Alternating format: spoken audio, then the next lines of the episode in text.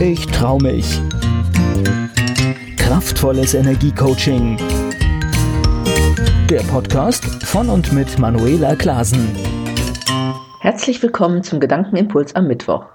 Heute möchte ich dir einen Gedanken mitgeben, den ich gerade in Berlin hatte, als ich vor ein paar Tagen hier ankam. Und ich weiß nicht, ob du das kennst, dass man manchmal an Orte kommt, da fühlt man sich gleich wie zu Hause. Es heißt ja auch so schön, wie heißt es, Heimat oder Zuhause ist da, wo man Freunde hat und sich wohlfühlt. Auf jeden Fall, so geht's mir immer, wenn ich nach Berlin komme. Und ein Stück weit ist das natürlich auch so, weil ich in Berlin über viele Jahre mit Freude als Cutterin gearbeitet habe und heute auch als Persönlichkeitstrainerin es weiterhin so mein zweiter Standort ist. Ich habe hier also viele Klienten, Seminarteilnehmer, Kollegen und vor allem natürlich auch Freunde. Mir ist aber aufgefallen, dass es bei mir so ist, dass ich mich grundsätzlich an vielen Orten in der Welt zu Hause fühle. Also ich komme irgendwo an und es kehrt irgendwo sofort so eine gewisse Entspanntheit ein. Ich fühle mich einfach wohl, eben wie zu Hause. So ganz zufrieden und das finde ich dann immer ganz wunderbar, dieses Gefühl, egal wo ich bin. Und wenn ich dann tiefer in mich hineinfühle, spüre ich, dass es eigentlich ja um etwas anderes geht, wenn ich auch diese Frage hier so in den Raum stelle. Denn es geht eben nicht allen Menschen so. Und immer wieder begegnen mir auch Menschen, die fühlen sich nirgendwo zu Hause oder sind ständig auf der Suche. Sie sagen, sie kommen irgendwo nicht an, finden nicht ihren Platz, wo sie sich so richtig wohlfühlen. Vielleicht kennst du sowas auch oder so Menschen.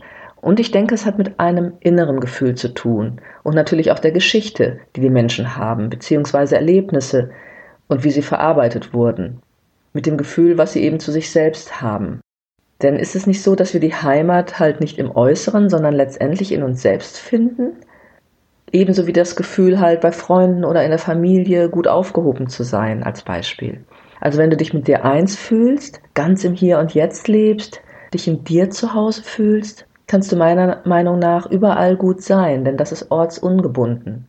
Und natürlich, wenn wir wieder ins Außen gehen, dann geht es schon darum, ja, dass das drumherum deinen Werten entspricht, um dich vielleicht auch wohlzufühlen. Und heute sind wir ja meistens in der glücklichen Lage, unsere Orte, wo wir uns aufhalten, meistens auch frei wählen zu können. Also ich fühle mich ganz in mir zu Hause, auch wenn ich zum Beispiel meiner Kreativität freien Lauf lassen kann. Das ist auch wieder so ein Gefühl von ganz verbunden mit mir und dem, was mich ausmacht, zu sein. Und das möchte ich dir heute einfach mal so als Impuls geben.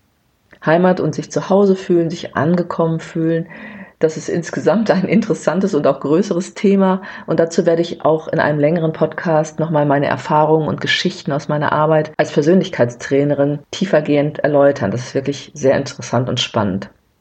Denn es hat auch wieder mit dem sich über sich selbst Bewusstsein zu tun und wie du dich dann in der Welt fühlst, eben unabhängig vom Umfeld und Ort.